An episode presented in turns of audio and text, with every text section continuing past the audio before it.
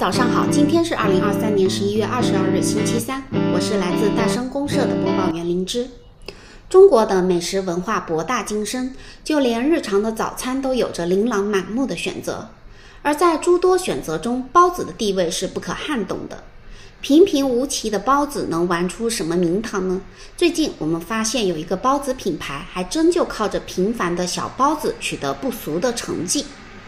这个品牌在艰难的疫情期间成立，第一家店六十平米左右，没有线上外卖，只设二十个餐位。在这样的环境下，他只卖包子，一天居然卖了一千多单，月营收高达六十万。三年过去了，他的足迹已经遍布全国六十余座城市，开出了三百家门店。这个新晋的包子界黑马品牌是谁呢？我们稍后为大家揭晓。首先，让我们进入近期餐饮美食行业动态单元。兰州牛肉面明星品牌陈香贵开放加盟，投资预算有四档，分别是五十至八十万、八十至一百二十万、一百二十万至一百五十万以及一百五十万以上。品牌加盟小程序里，品牌发展一栏显示，二零二四年计划全国门店扩张至五百家以上。近期水溶 C 一百怎么就成了神水？这一话题登上了微博的热搜，引发现象级的关注与讨论。基于当代年轻人求药的心理，水溶 C 一百制药一般的产品设计思路，开辟了差异化的赛道，满足消费者情绪，实现实用功能的兜底，引领了一场柠檬饮品的风潮。近日，星巴克创新科技有限公司正式成立。这家专注于软件开发、AI 软件研发和大数据分析的新公司，注册资本高达二点二二亿元人民币，引起了广泛的关注。此举呼应不久前的十一月初，星巴克公司的一项重大战略决策：加强品牌数字化进程以及全球化扩张。可以预见，未来咖啡业将融入更多智能化的元素。十一月十四日，抖音电商品牌业务发布收官战报。数据显示，白酒、胶原蛋白、纯牛奶、粉类素食、益生菌是本次双十一期间最受欢迎的品类。新锐白领、资深的中产、精致妈妈是双十一期间抖音电商食品健康行业主力消费群体。G 世代成为消费增速最高的群体，年轻人购买心智显著提升。近日，为了推广喜力新颖啤酒，喜力啤酒公司与奥克兰大学的遗传学家安德鲁谢林合作，推出了超级味觉识别套装。该套装包括两种啤酒，即普通喜力啤酒和喜力新颖啤酒，以及浸泡过本流尿的试纸。将套装中的测试纸条放在舌头上，并保持十五至二十秒。如果尝不到任何味道，则选择普通喜力；如果尝到苦味，则会更喜欢喜力新颖啤酒。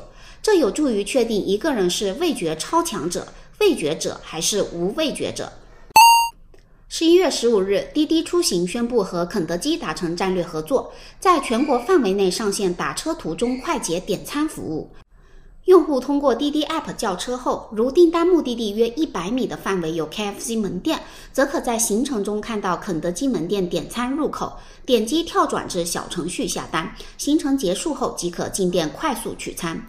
打车加点餐是基于出行对用户体验和服务做的全新探索和尝试，更契合通勤出行场景和白领人群需求。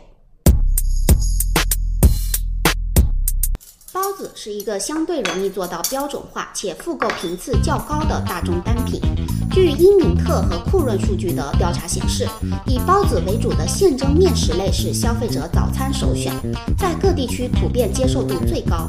饿了么外卖平台早餐热销指数也显示，中式现蒸面点位于绝大多数城市早餐热销前十品类的行列。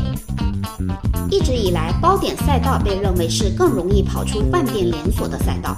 然而，由于各地区口味偏好不同，导致很多包子品牌的发展以深耕区域为主。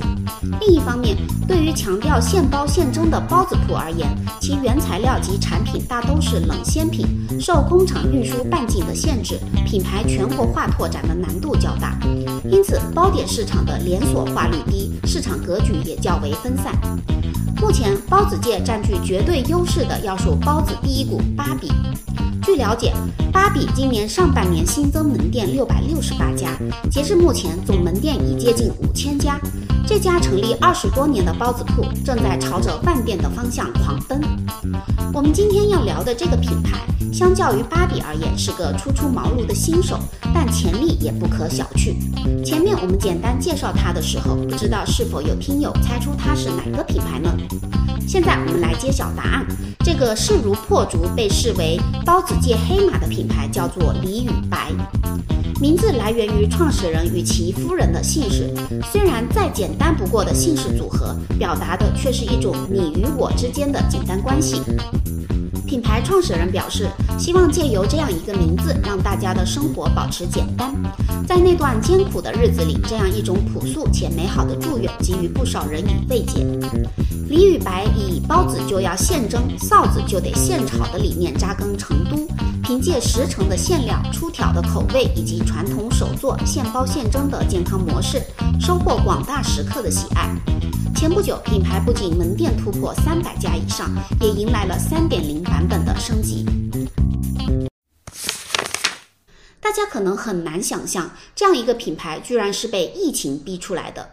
李宇白的创始人是深耕餐饮近二十年的川菜老炮，疫情前拥有多家的川菜馆，受到疫情的冲击，每个月每家店亏损都在十八至二十万元左右。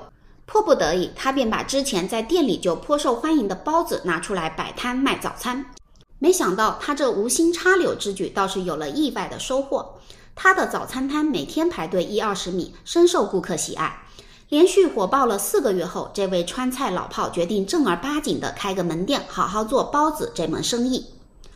而这第一家店可以说是出道即巅峰，每天从早排队到晚上，甚至馅料卖没了，很多顾客还是坚持在门口等，妥妥成了现象级的网红店。我们见过太多昙花一现的网红店，在爆红一阵后便后继无力，最终门可罗雀。但三年后的今天，李宇白不仅没有淡出人们的视野，反倒是蒸蒸日上，日新月异，定然有他的成功之道。李宇白究竟做了些什么呢？我们接下来展开聊聊。对于李宇白而言，深度打磨产品比一切事情都更重要。作为一家包子铺，在核心产品包子上，李宇白就下了十足的功夫，是不折不扣的极致产品主义者和细节控。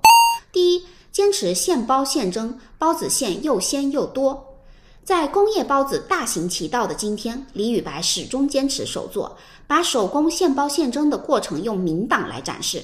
除此之外，他还有一个小秘密，那便是所有的蔬菜馅料都是在包之前才拌的。如此一来，充分留住蔬菜的水分，提升新鲜度。第二，改变面团的比例，解决外带口感变差的问题。绝大多数的顾客来不及坐下堂食，往往都是打包就带走。刚出炉的热包子在密闭的袋子里，免不了产生水汽，而遭到水蒸气的反噬后，包子底下面的面皮将会变形，口感大打折扣。为此，李宇白精心调整了面团的配方，改良后包子皮不仅变得更加劲道，外带也完全不影响口感。第三，从口味、颜色创新产品，掌握流量密码。区别于其他包子铺，李宇白基于地域特色推出火锅口味包子。用肥肠、黄喉、毛肚、麻辣豆腐等与包子进行创新的融合。后期为了满足不同地域顾客的口味需求，也在不同区域上线烧焦、香辣、酸辣等味型的包子。给包子换装，则是李宇白的另一番创新。比如把春天包进包子里的绿色包子，迎合春节氛围的红色包子，在开业时涂个喜庆的黑金包子。这些色彩不同的包子吸引很多时尚潮人都前去打卡拍照，自来水式传播让品牌获得首次的出圈。除了核心产品包子以外，李宇白对于支线产品也十分用心。就拿豆浆系列来说，李宇白在茶饮的启发下改良豆浆的口味，创新两款特色口味豆浆：铁观音豆浆和山茶花豆浆。一开始只是小范围引起轰动，今年再次升级后迅速出圈，吸引大量消费者和美食达人到店打卡。后来甚至连外地游客都把李宇白的茶豆浆列入打卡的清单。在小红书上，李宇白茶豆浆的单条笔记曝光最高达到了五百万，今年八月份单茶豆浆销量就达到了十四万瓶。前不久刚上线的三点零门店里，李宇白遵从顺时而食的原则，推出更适合秋冬季节的滋补系豆浆，有雪燕豆浆、银耳豆浆等。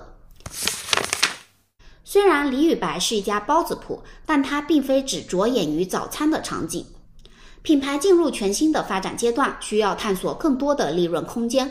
为此，在早餐时段已运营成熟的基础上，李宇白开始发力午餐、晚餐场景，力求在早餐时段把全天的盈亏平衡点做出来，让午餐、晚餐成为净收入。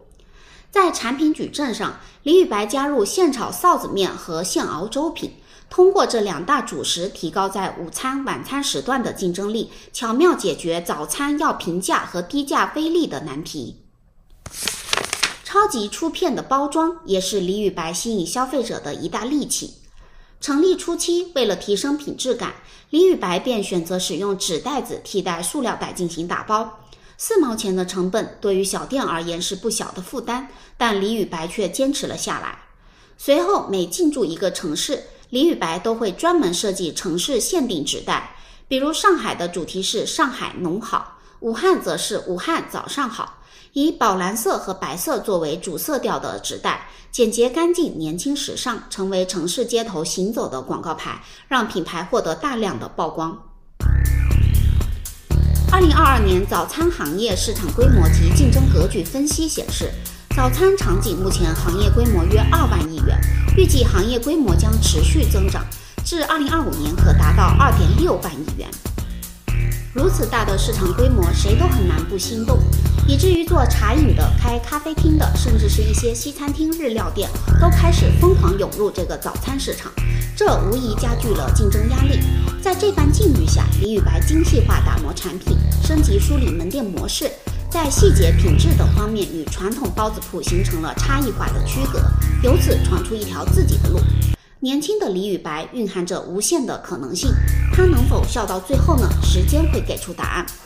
好了，以上就是我们本期大声公社的所有内容，感谢您的收听，我们下期再见。